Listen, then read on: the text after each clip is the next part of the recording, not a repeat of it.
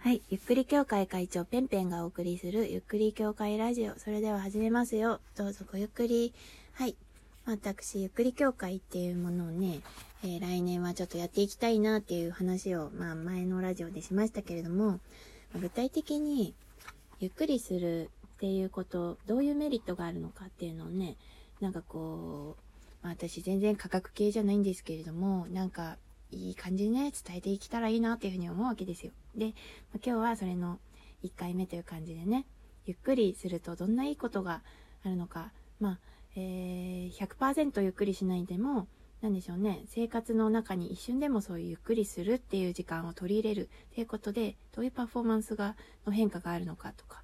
えー、どういう良いことがあるのか、どういうメリットがあるのかっていうのをね、なんかこう、紹介したりとかしたら、みんなこう、ゆっくりするっていうことをもっと意識的に、えー、できるのではないかなというふうに思いますので、えー、紹介していきたいというふうに思います。はい。で、今日話すのは、呼吸についてです。はい。で、こう、なんでしょうね。やっぱり、呼吸に意識をすると、なぜか、ゆっくりした気分になるというか、リラックスした気分になるんですよね。で、まあ、ゆっくりするっていうこと、呼吸をするっていうことが一つの方法に当たるんですけれども、それをすることによって、どういうメリットがあるかっていうのをね、ちょっと具体例を挙げて、えー、紹介しようかなというふうに思うんですけれども、まあ、例えば、こう、今日、すごい大事なプレゼンがありますみたいな、ものすごい、えー、上司の期待を背負い、会社の期待を背負い、えー、かつ、お客さんはすごいもう大物みたいな感じ。自分の力が小さく見えてしまう、こういう状況の時に、人っていうのは緊張するわけですよね。緊張ってどういう風にしているかというと、まあ、プレゼンうまくいくのかな失敗しないかなこう、いざという時のこう力が出るかなみたいな、こう、なんでしょうね。打たれ弱いと、こう、緊張に耐えられないわけですよ。どんなに、えー、自分のメンタルを鍛えてきた人でも、やっぱりそういう、なんでしょうね、緊張の場っていうのはあるわけですよね。うん。で、こう、緊張するって、あの、いい感じの、程よい緊張ならいいんですけれども、緊張しすぎてしまって全然集中できないみたいなことなんかそれが良くないわけですよね。で、一番いいのは、その、緊張している自分っていうのを、こう、どうどうってこう、まあまあまあ緊張するな、どうにかなるよ、大丈夫だよ、みたいな感じでこう、コントロールできたりだとか、あとは、本当にその、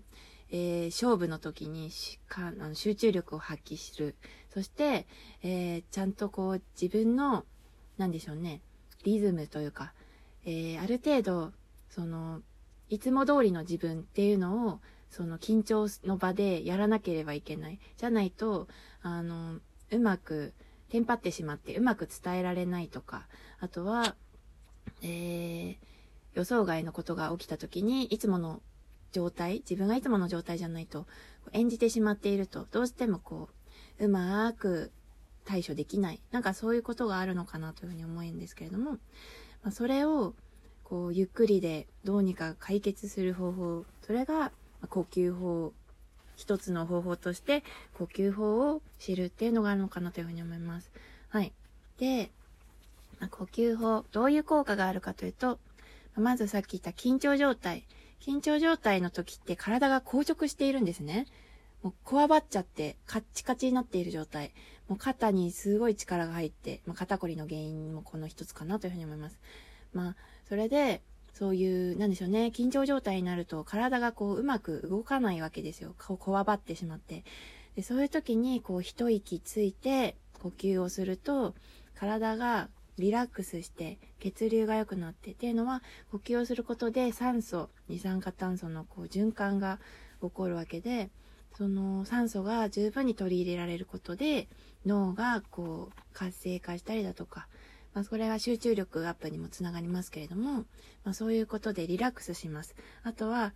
えー、すごい意識的に深呼吸をすることによって、自分のリズムみたいのがこう作れてくるわけですね。ふー、はー。今両方入っちゃったけど そうやって息を吸うことで、自分のリズム。で、この息を吸う、吐くは、自分のリズムでやることがとても大事。いつもより長くとかだと、ちょっと、なんだろうな、リズムずれちゃうから、自分のリズムっていうのをこう取り戻すような感覚を意識しながら、えー、息を吐いたり、吸ったりする。それがとても、えー、緊張の緩和につながります。で、かつ、もう一ついいことがありますね。うん。えー、まあ、先ほどちょっと言いましたけど、集中力アップにもつながります。あとは、えー、そうですね。自分のことを意識する。要は、どうしても緊張状態の時って、頭で考えがち頭に血が上っちゃっている状態なので、こう、自分っていうものは、要はつま先から、えー、手先、頭までが自分なわけですけれども、えー、緊張状態の時は頭にばっか血が一致というか、集中力、集中しちゃっています。で、呼吸をするっていうことは、要はお腹を意識したり、肺を意識したり、自分の血液の流れみたいのをこう意識したりするっていうことにもつながるんですね。なので、こう、呼吸をすることで自分の行動、あとはお腹の動き、そういうところにこう意識が分散されるわけですよ。脳だけじゃなくてね。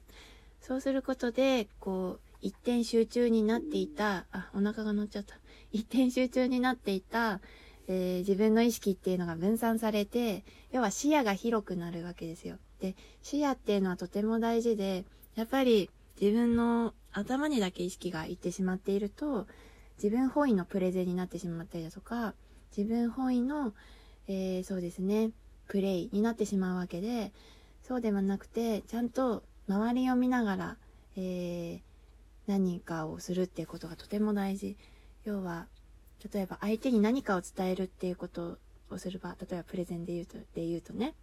そういう時、相手にちゃんと届いていないと、プレゼンって意味がないわけですよ。本当に自分の一人で喋っているのと変わらない、相手にちゃんとものを伝えて、かつ自分の、えー、伝えたいことも伝え、相手を、相手にも理解してもらい、っていう、そういうことが大事になるわけですけれども、そのために、やっぱり相手をちゃんと見るっていうこと、それがとても大事なんですよね。うん。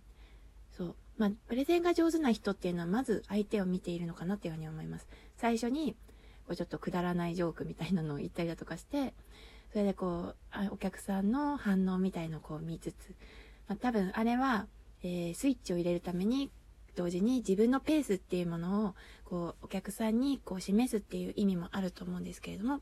あ、プレゼンの最初でそういうことが、をする人っていうのはいらっしゃいますよね。で、そういうところで、こう自分のペースみたいのを、こう掴んで、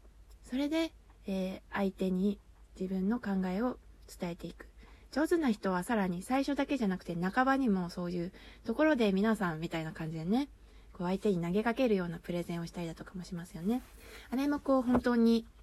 えー、ずっと緊張状態ではなくて、一息置いて、えー、自分のペースっていうのをこう、整えて、で、後半の話に入っていくみたいな、なんかそういうことをしているのではないかなというふうに、えー、思ったりもします。はい。で、こう、先ほどから、えー、呼吸、吸う、吐く、っていうこと、そういうことを話していますけどもね、まあ、具体的にどういうふうにするのが効果的かっていうので、えー、後半、あとはちょっとですけれども、話していこうかなというふうに思います。えー、腹式、腹式呼吸って有名な言葉がありますけど、えー、吹奏楽部とか、あとスポーツとか、そういうのを経験した方、スポーツトレーニングとかね、えー、経験されている方、あとヨガやっている方とかは、まあ、馴染みがある呼吸法なんじゃないかなというふうに思うんですけれども、要は普通私たちがしている呼吸っていうのは、こう肺で、胸で呼吸している、胸式呼吸っていうのをしてるんですけど、そうじゃなくて、こうお腹で呼吸をするっていう方法ですね。で、これは横になっている時みんな腹式呼吸をしているんですよ。お腹で、えー、息を入れて、お腹で吐く。そういう、えー、体全体を、にこう、なんでしょうね。呼吸が、呼吸、酸素が行くことを意識しながら、腹式呼吸っていうのを、こうすると、より効果的ですよ。